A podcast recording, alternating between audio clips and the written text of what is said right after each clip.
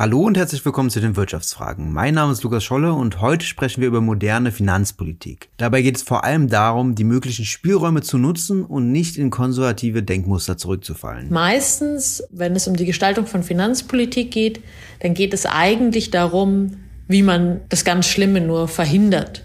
Also, dass die Schuldenquote zu hoch ist, dass man zu viel ausgibt. Es geht eigentlich immer nur darum, wie man das Schlechte verhindert aber nie darum, wie, wie eigentlich denn eine gute Finanzpolitik aussieht.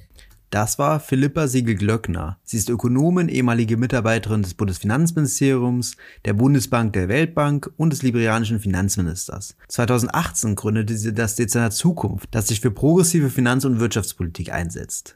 Dessen Direktorin und Geschäftsführerin ist sie zurzeit. Bevor wir gleich zu den Zielen des Dezernats kommen, noch ein Hinweis in eigener Sache.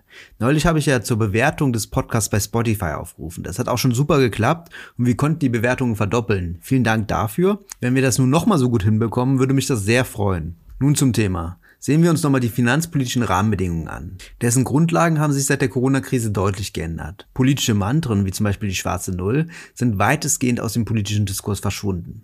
Auch an der Schuldenbremse wurde ordentlich gerüttelt. Erst wurde sie ausgesetzt und nun werden, auch wenn zögerlich, Spielräume jenseits von ihr genutzt. Wie zum Beispiel im letzten Nachtragshaushalt, auf den wir später noch zu sprechen kommen.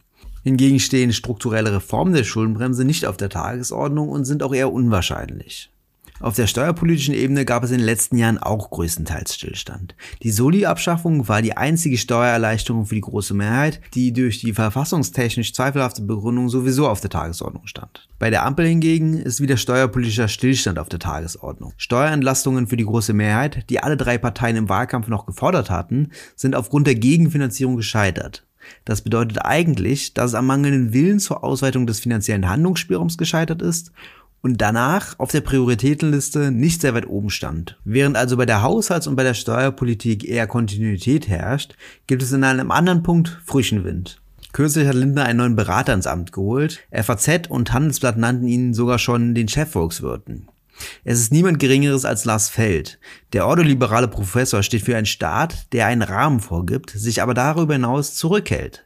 Seine konkreten Positionen dürften in der Ampel oder zumindestens bei SPD und Grünen mehr als umstritten sein. So hat er sich in den Tagen nach der Berufung erstmal für ein späteres Renteneintrittsalter, das schnelle Ende der Corona-Hilfen und ein neues Sparjahrzehnt für die Südländer ausgesprochen. Falls Lindner sich an diesen Vorschlägen orientiert, stehen finanzpolitische Rückschritte an, die sich bisher ja eher an Grenzen hielten. Liebe Philippa, im Abschlussbericht für das Jahr 2021 fasst ihr euer Engagement als Dezernat Zukunft zusammen. Die Grundlage eurer Arbeit bildet ein theoretisches Kernpapier mit dem Titel Eine neue deutsche Finanzpolitik. Was verbirgt sich dahinter? Mit unserem Papier zu einer neuen deutschen Finanzpolitik war das Ziel, sich mal zu überlegen, wie eigentlich eine gute Finanzpolitik aussieht. Meistens, ähm, wenn es um die Gestaltung von Finanzpolitik geht, dann geht es eigentlich darum, wie man das ganz Schlimme nur verhindert. Also, dass die Schuldenquote zu hoch ist, dass man zu viel ausgibt. Es geht eigentlich immer nur darum, wie man das Schlechte verhindert, aber nie darum, wie, wie eigentlich denn eine gute Finanzpolitik aussieht. Äh, wir haben da zwei Kriterien gesetzt. Einmal eine Finanzpolitik, die mit den heutigen politischen Prioritäten übereinstimmt. Als Ökonominnen und Ökonomen ist es nicht unsere Aufgabe, die zu setzen, aber die Verbindung aufzuzeigen und Mechanismen aufzuzeigen, wie man die beiden gut übereinstimmen machen kann, das Geld und die politischen Ziele. Und dann der zweite Punkt ist, äh, diese Finanzpolitik sollte nachhaltig sein. Also sollte nicht nur heute mit dem Geld aufgehen, sondern auch noch morgen. Und ähm, da versuchen wir einen Vorschlag zu machen. Und was unser zentraler Punkt ist, ähm, nachhaltige Staatsfinanzen definieren sich eigentlich über den Arbeitsmarkt, gerade wenn man langfristig schaut. Weil wenn viele Menschen arbeiten und dabei auch gut verdienen, das ist wichtig, dann haben sie ein gutes Einkommen, bezahlen Steuern und sind nicht auf Sozialleistungen angewiesen. Und da kommt man dann auch äh, zur Schnittstelle zur Politik. Wenn man sagt, oh, Finanzen und, und Arbeit haben miteinander zu tun. Arbeit und Arbeitsmarkt hat ja sehr viel damit zu tun, wie wir unsere Gesellschaft gestalten wollen. Ähm, und da finden wir, sollte sich die Politik eben aktiv überlegen, wie sie denn gerne hätte, dass der Arbeitsmarkt aussieht, was da die Zielsetzungen sind, wer eigentlich idealerweise wie viel arbeiten sollte. Und wenn man das hat, dann kann man basierend darauf auch ganz gut ein paar Berechnungen anstellen, wie eigentlich äh, die Finanzen aussehen könnten und ob das langfristig äh, halbwegs aufgehen könnte. Das wäre ja dann wirklich ein Ermöglichungsministerium eines Finanzministers, was Lindner ja zwar als Mantra immer vor sich herträgt, aber bisher noch nicht so wirklich eingehalten hat. Zur Ausweitung des fiskalischen Spielraums schlagt ihr vor allem die Reform der sogenannten Konjunkturkomponente vor. Warum ist sie aus eurer Sicht eine so wichtige Stellschraube? Ja, vielleicht lohnt es sich erstmal kurz, äh, die Konjunkturkomponente zu erklären. Das ist ja doch eher ein, äh, ein fiskalpolitisches Detail für die Feinschmecker. Also wir haben momentan in Deutschland die Schuldenbremse und die begrenzt nicht, wie der Name sagt, die Schulden, sondern die begrenzt, wie viel mehr der Staat im Jahr ausgeben darf als einnehmen. Und äh, darauf ist die Antwort 0,35 Prozent des Bruttoinlandsprodukts plus ähm, ein bisschen mehr, wenn die Wirtschaft schwach ist ähm, und ein bisschen weniger, wenn die Wirtschaft heiß läuft, ähm, es gute Beschäftigung gibt, äh, viele Leute kaufen. Und ähm, dieses bisschen mehr oder weniger, das ist die sogenannte Konjunkturkomponente. Die ist ziemlich schwierig zu berechnen. Man kann sogar die Frage stellen, ob man sie überhaupt berechnen kann. Denn um festzustellen, ob unsere Wirtschaft jetzt überausgelastet ist, also heiß läuft, oder unterausgelastet ist, also weniger leistet, als sie eigentlich könnte, weniger Leute einen Job haben, ähm, als eigentlich möglich wäre, ähm, muss man ja eine Vorstellung davon haben, was eigentlich das Potenzial der Wirtschaft ist.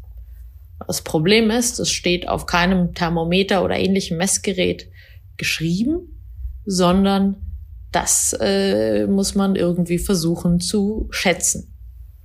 Und dann, wenn man diese Schätzung hat, dann kann man sagen, okay, die tatsächliche Wirtschaftsleistung ist von dem Potenzial so und so weit weg. Und ähm, auf Basis dessen sagen wir, die Hälfte davon wollen wir jetzt kompensieren, indem der Staat mehr ausgibt und der Wirtschaft ein bisschen Schub gibt. Oder eben, wenn sie überausgelastet ist, was auch mal vorkommen kann, dann ähm, wollen wir ein bisschen Geld aus der Wirtschaft noch mehr rausziehen, ähm, damit sie ein bisschen bisschen abkühlt. Und jetzt ist eben ganz entscheidend, wann man sagt, ähm, die Wirtschaft ist überausgelastet oder ist unterausgelastet, also wie man dieses Potenzial definiert. Und darauf, daraus leitet sich dann eben auch ab, wie viel wir uns verschulden dürfen und wann der Staat die Wirtschaft bisschen mehr befeuern darf ähm, und wann er eher, eher bisschen Nachfrage rausziehen muss. Ähm, und da sehen wir diese Potenzialschätzung als eine ganz zentrale Stellschraube. Heute wird es nämlich einfach so gemacht, dass man sagt, das Potenzial ist, was auch immer in der Vergangenheit der Fall war. Also mal angenommen, nur 50 Prozent der Frauen arbeiten, wenn man eine Gesellschaft ist, wo Frauen früher nicht gearbeitet haben, dann sagt man halt, okay, das ist das Potenzial, geht nicht mehr. Und das sagen wir ist eigentlich nicht so richtig tragbar. Ähm, weder gibt es gute Evidenz dafür, dass es so sein muss, noch deckt sich das eben mit politischen Zielen, also die zum Beispiel auch in der Verfassung verankert sind, jetzt nicht was, was wir uns als Spezialinteresse ausgedacht haben. Und deswegen sagen wir, sollte eben die Politik sich eigentlich überlegen, wie soll ihr Arbeitsmarkt aussehen, was wollen sie da gerne haben. Und dann sollte man auf Basis dessen das Potenzial der Wirtschaft schätzen und nicht einfach äh, es so schätzen, wie äh, die Wirtschaft in der Vergangenheit ähm, gelaufen ist. Und schätzt man dann das ähm, Potenzial höher als in der Vergangenheit, dann würde sich eben dementsprechend eine größere Differenz zwischen der Wirtschaftsleistung heute und dem Potenzial ergeben. Und dann dürfte der Staat durch eine höhere Neuverschuldung, ein höheres Defizit, die Wirtschaft länger befeuern, länger ankurbeln ähm, als es heute der Fall ist. Umgekehrt würde man das Potenzial niedriger schätzen, wenn man gesagt hat, oh, eigentlich kann unsere Wirtschaft nicht so viel leisten, müsste der Staat früher Geld aus der, der Wirtschaft rausziehen. Aber im Endeffekt ist die Konjunkturkomponente genau, wo diese Frage des Arbeitsmarkts und der Finanzpolitik zusammenkommen, weil wir sagen, ähm, wie viel kann unsere Wirtschaft leisten, hängt vor allem davon ab, wie viel die Menschen ähm, arbeiten und dann dementsprechend unsere Finanzpolitik kalibrieren, so dass sie die Wirtschaft eben auch auf Vollauslastung bringt, also dass jeder, der gerne arbeiten möchte, einen guten Job hat und ähm, entsprechend verdienen kann. Das ist ein wirklich gutes Beispiel mit den werktätigen Frauen und zeigt, wie unsinnig die derzeitigen Berechnungen des Produktionspotenzials sind. Die Bundesregierung hatte ja mit dem Nachtragshaushalt 2021 vor, die Wirtschaft zu stabilisieren, obwohl nach ihren eigenen Projektionen bald wieder Vollauslastung herrschen wird. Wie passt das zusammen? Für 2021 hatte die Bundesregierung ja ähm, zur Bekämpfung der Corona-Notlage äh, deutlich mehr Kredite aufgenommen als normalerweise. Das durfte sie, weil eben die Neuverschuldungsobergrenze unter der Schuldenbremse ausgesetzt war. Und dann hat man am Ende des Jahres gesagt, okay, und jetzt nehmen wir nochmal 60 Milliarden, das ist ganz schön viel, ähm, und packen die in einen Nachtragshaushalt, ähm, um über die nächsten Jahre für Investitionen, insbesondere Investitionen in die Dekarbonisierung, ähm, Geld ausgeben zu können.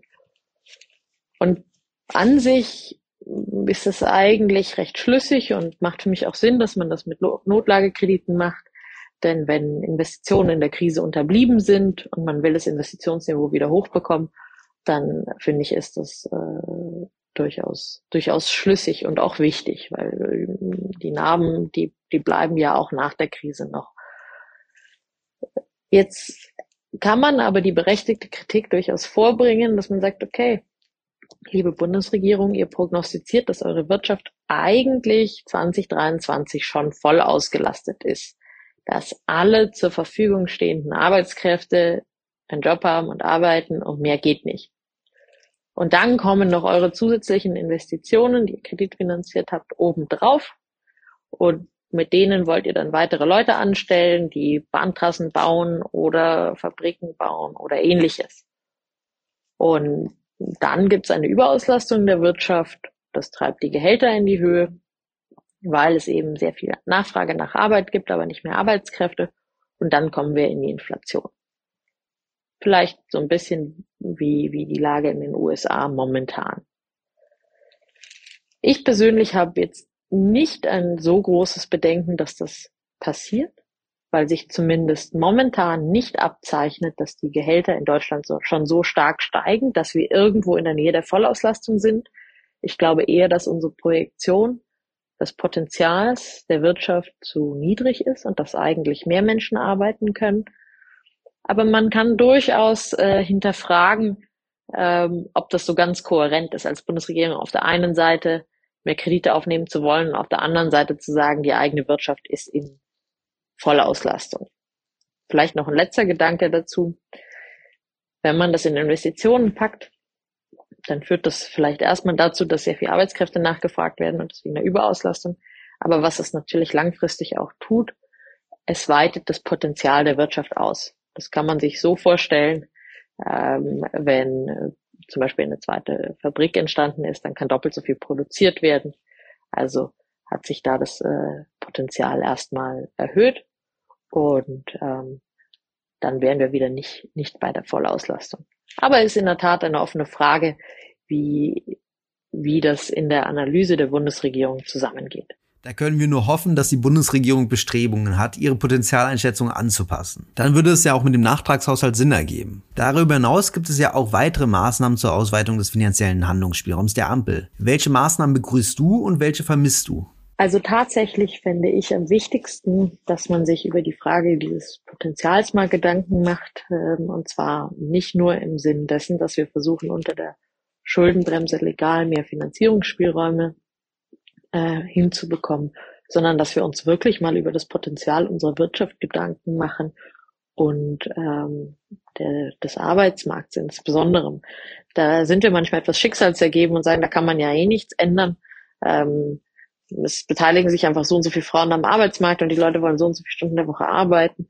Und das ist doch komplett schizophren. Also auf der anderen Seite haben wir ein äh, Arbeitsministerium, das äh, eigentlich äh, mal auch ein Ziel der Vollbeschäftigung hatte, schreibt auch jede Partei immer in ihr Wahlprogramm rein ähm, und sich überlegt, wie man eben die Frauenerwerbstätigkeit anheben könnte. Also ich finde, sich mal richtig Gedanken zu machen über, wie wir das meiste aus unserem Arbeitsmarkt machen können, das meiste aus den Leuten hier, jedem wirklich die Chance geben können, ähm, einen guten Job zu haben und damit gutes Geld zu verdienen, finde ich wichtig. Und dann, ähm, wenn wir auch Lücken haben, ähm, im, im Arbeitsmarkt, dann sich auch um Migration zu kümmern, und Leuten von außen, die kommen und hier arbeiten wollen und was beitragen können, da auch die Tür aufzumachen und denen zu zeigen, dass sie gewollt sind. Daneben finde ich, dass ein, ein zweites Thema schon auch ähm, die Erbschaftssteuer ist, die mal angegangen werden sollte. Da wurde, glaube ich, in der Vergangenheit etwas zu gut Lobby gemacht, das hat einfach zu einer sehr hohen Vermögenskonzentration in Deutschland geführt. Und jetzt sogar mal unabhängig davon, für welche Verteilung man für, für richtig hält, politisch ist eine hohe Vermögenskonzentration ökonomisch ähm, ja durchaus problematisch, weil es dann eben kein Markt ist, wo jeder die gleichen Chancen hat, wo alle im Wettbewerb miteinander stehen können, wo die Unternehmerin oder der Unternehmer am Ende gewinnt, der die schlauesten Ideen hat und sie am besten umsetzt, sondern vielleicht der, der es halt über ein paar Generationen schon ähm, geerbt hat. Und deswegen finde ich, ähm, sollte man dieses Thema durchaus angehen und wäre eigentlich auch eines, ähm, das für alle drei Ampelparteien ein Anliegen sein sollte. Absolut. Eine Reform der Erbschaftssteuer ist mehr als überfällig, vor allem vor dem Hintergrund, dass man mit steigendem Erbschaftsvolumen einen geringeren Steuersatz durch die Privilegierung beim Betriebsvermögen zahlt. Gibt es sonst noch einen Punkt, den du beim Thema neue deutsche Finanzpolitik besonders betonen möchtest? Ein Punkt, der mir ganz, ganz wichtig ist, ähm, der aber in dem Papier kaum angeklungen ist, ähm, weil es sonst einfach äh, noch viel mehr ausgeartet wäre in seiner Länge und Komplexität, ähm, ist, dass eigentlich man eine deutsche Finanzpolitik nicht ohne eine europäische Finanzpolitik denken könnte, denken kann. Also nicht nur, weil Deutschland eine große Wirtschaft ist, sondern weil wir in Europa alle miteinander zusammenhängen. Ähm, wir haben sehr viel Handel miteinander und wir haben eine Währungsunion. Und man kann eigentlich keine Währungsunion haben ohne eine gemeinsame Finanzpolitik zu haben und was das für eine Instabilität verursachen kann und auch für Schaden anrichten kann, ähm, ohne dass es eine leichte Lösung gäbe, haben wir ja schmerzvoll erfahren müssen seit der Finanzkrise. Wenn wir nach Italien schauen, wenn wir nach Griechenland schauen, wenn wir nach Spanien schauen und sehr hohe Jugendarbeitslosigkeit haben, ähm, dann ist das schon ein Teil auch der Finanzpolitik, die wir gemacht haben. Und ähm, das ist das ist gar nicht gut. Uh, do no harm sollte schon eines der ersten Prinzipien sein. Es wird viel der europäischen Finanzpolitik in Deutschland gestaltet, weil die deutsche Regierung einen sehr großen Einfluss hat ähm, und äh, weil wir auch einfach wirtschaftlich sehr groß sind und, und viel davon auch abhängt und beeinflusst ist. Und da fände ich es sehr wichtig, dass wie auch immer die deutsche Finanzpolitik in der Zukunft gestaltet wird, man die europäische Dimension gleich mitdenkt und dass wir versuchen, ähm, ein Europa zu gestalten, ähm, das wächst, das produktiv ist ähm, und das ja für, für alle eine gute Zukunft bietet. Vielen Dank, liebe Philippa, für die spannenden Antworten. Deine Standpunkte einer ermöglichenden Finanzpolitik teile ich voll und ganz. Vor allem, wenn dabei finanzielle Spielräume ausgenutzt werden und sich an realwirtschaftlichen Begrenzungen wie dem Arbeitsmarkt orientiert wird. Für ebenso wichtig halte ich, dass einige Steuern reformiert werden, wie zum Beispiel die Erbschaftssteuer, die du ja angesprochen hattest. Dein Schlussstatement zur europäischen Perspektive passt perfekt zu den kommenden Folgen, wo wir mit Philipp Heimberger über die Fiskalregeln der EU sprechen werden. Bis dahin könnt ihr den Podcast gerne auf Spotify bewerten und weiterempfehlen, wenn er euch gefallen hat. Bis zum nächsten Mal bei den Wirtschaftsfragen.